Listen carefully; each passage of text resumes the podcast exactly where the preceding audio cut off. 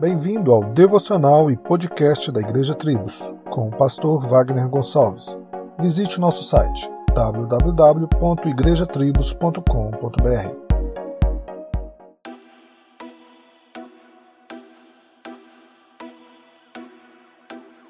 Em Mateus capítulo 6, versículo 7, Jesus declara: E orando não useis de vãs repetições como os gentios que pensam que por muito falar serão ouvidos. Se já não bastasse Jesus ter dito isto, referindo-se às muitas palavras e vãs repetições que o povo daquela época já fazia, anos antes, o sábio pregador em Eclesiastes escreve: Não te precipites com a tua boca, nem o teu coração se apresse a pronunciar palavra alguma diante de Deus, porque Deus está nos céus e tu na terra.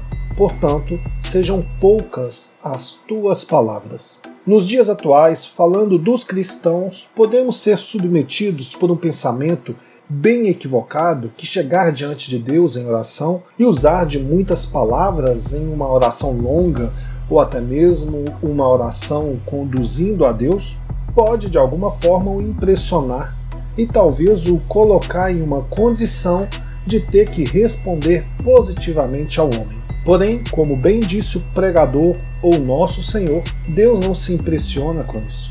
E fazer isso achando que imitando grandes homens da história bíblica, ou até mesmo copiando suas orações e pregações, é, pensando que isso tem algum valor diante de Deus, quando na verdade sabemos que não tem.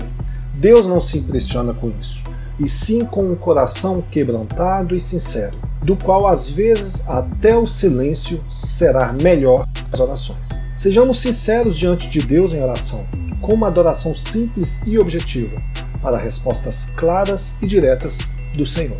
Tenha um excelente dia e que Deus te abençoe. Solos Cristos, dele, por ele e para ele.